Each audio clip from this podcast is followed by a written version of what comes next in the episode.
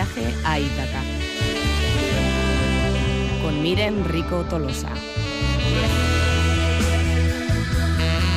Miren, ¿qué tal, Egunon? Egunon. Bueno, vamos con esa propuesta literaria en este viaje que hacemos a Ítaca y esta semana creo que te vas a fijar en una novela o en una historia más dirigida al público juvenil.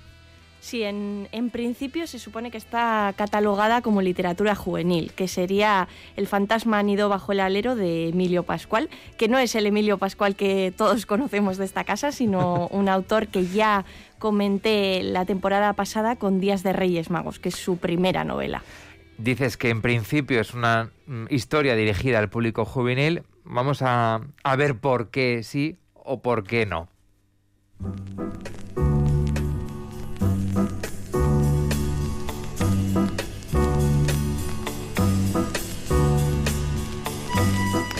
La primera noche en que me visitó mi abuelo, lo reconocí por la luz verde azulada que nimbaba su calva. Tenía la misma cabeza luminosa que en el retrato de la sala, aunque allí, acechado por las sombras, quedaba algo apagada ante el acoso de la penumbra. Entró descalzo y de puntillas, con una linterna en la mano izquierda, el índice de la otra cruzando verticalmente el círculo en forma de beso de sus labios y la uña perdida entre las matas cenicientas del bigote. Compréndelo, yo no había conocido a mi abuelo. Me habían dicho que se había ido sin billete de vuelta, que había muerto. Entonces no se utilizaban tantos eufemismos como ahora. Muerto antes de que yo naciera. Y ahora estaba delante de mí con una linterna en la mano y pidiéndome silencio desde el dedo perdido en el bigote.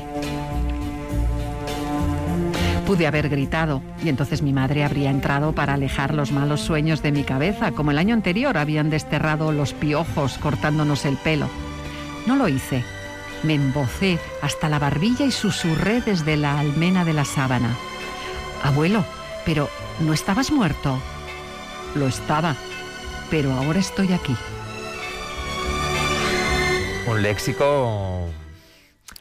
Bueno, muy cuidado, muy, cuidado, muy, rico. muy rico. Sí, por eso he querido decir antes que principalmente o en principio se supone que está dirigida a un público juvenil. En muchas icastolas se ha recomendado a alumnos, por ejemplo, de tercero o cuarto de la ESO, pero sí que es verdad que, eh, bueno, eh, como hemos podido escuchar, tiene un léxico y una forma de construir las frases eh, un poco complejo y yo creo que al público juvenil se le hace un poco difícil. Salvo que sea un público que ya, o, chavales y chavalas que ya lean habitualmente, ¿no? Eso es, si ya tienen una costumbre yo creo que, que enseguida lo, lo van a pillar, pero eh, eso, eh, al principio incluso a mí se me hizo un poco extraño ya en Días de Reyes Magos, que es la primera novela juvenil también, en este caso de Emilio Pascual, se me hizo un poco complejo la forma de, de estructurar las frases y que utilizase tantos sinónimos,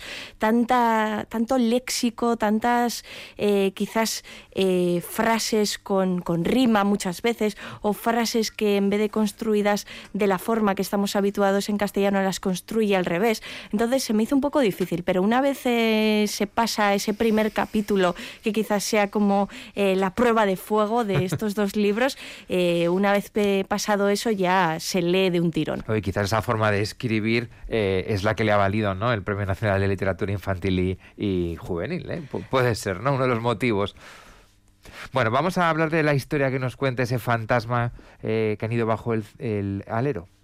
Pues en esta historia eh, se parece mucho eh, y quiero remarcar siempre la primera novela de Emilio Pascual, Días de Reyes Magos, se parece mucho a Días de Reyes Magos porque en Días de Reyes Magos eh, se nos hacía una oda a esa literatura escrita. Ya lo comenté la temporada pasada que era un niño al que varios personajes, entre ellos su madre, su profesora, intentaban hacer que leyese, intentaban que le atrajese la literatura a través de la literatura escrita. En este caso vamos a tener también a un niño que, como aparece en las primeras líneas de la novela, le visita a su abuelo, que se supone que estaba muerto, es decir, le visita el fantasma de su abuelo y le empieza a, contar historias orales. Es decir, en este caso no va a haber eh, literatura eh, en papel, sino que la literatura se va a transmitir de boca en boca y el principal narrador de esta historia va a ser el abuelo del niño,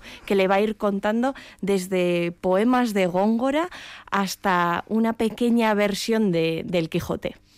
Hablabas de ese abuelo que estaba muerto, ¿no?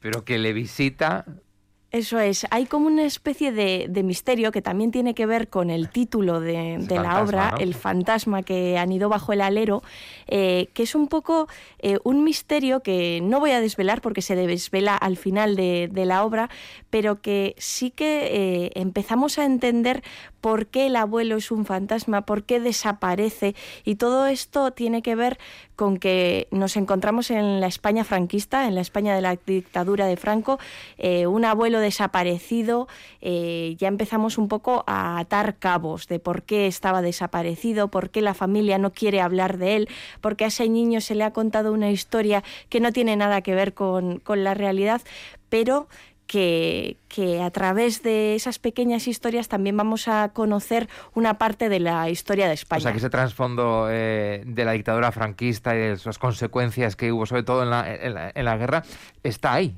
Sí, está ahí. para un público juvenil. Eso es. Eh, no se nos eh, va a presentar como un relato histórico ni como nada que, pueda aparecer en un, en un, libro de texto, sino que va a ser un trasfondo que poco a poco y sutilmente se nos va a ir desvelando. Y al final de la obra vamos a, a comprender todo. Y yo creo que ese también es uno de los grandes méritos de esta obra, que nos va a plantear un tema muy difícil, un tema que se ha explorado miles de veces en la literatura española y que en este caso se, le va a exponer a unos chavales de una forma eh, muy sencilla y, muy rica. Porque tienen que leer eh, este libro, no solamente el público juvenil, sino quizás también los adultos. ¿Por qué tenemos que acercarnos a esta obra de Emilio Pascual?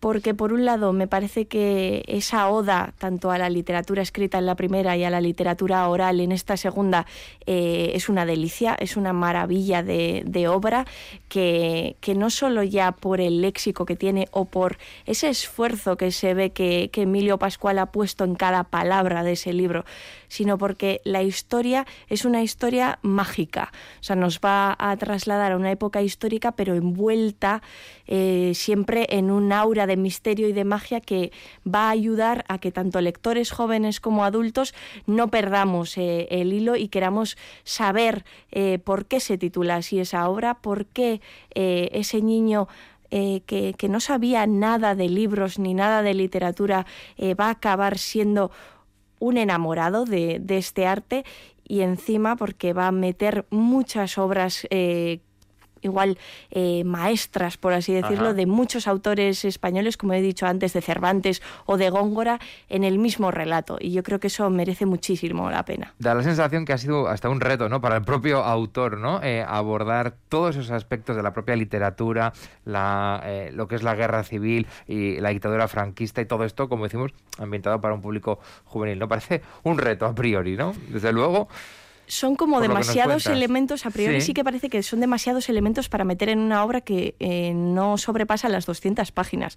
O sea, es una obra muy condensada y parece eso bastante difícil, pero lo hace de una forma tan tan sencilla y tan cercana que no parece ni forzado ni metido con calzador. Está todo muy bien hilado. El fantasma han ido bajo el alero. ¿En qué editorial y a qué precio lo vamos a encontrar? Pues lo encontramos en la editorial Anaya, tanto en tapa dura, eh, normalmente suele estar en tapa dura, pero también está la versión en tapa blanda, que es mucho más asequible, y sería en 14,95. Bueno, pues ahí es esa propuesta que hacemos a nuestros oyentes. Miren, Rico Tolosa, es que ricasco y la semana que viene más propuestas literarias con la que sorprendernos. Es, que ricasco. Agur.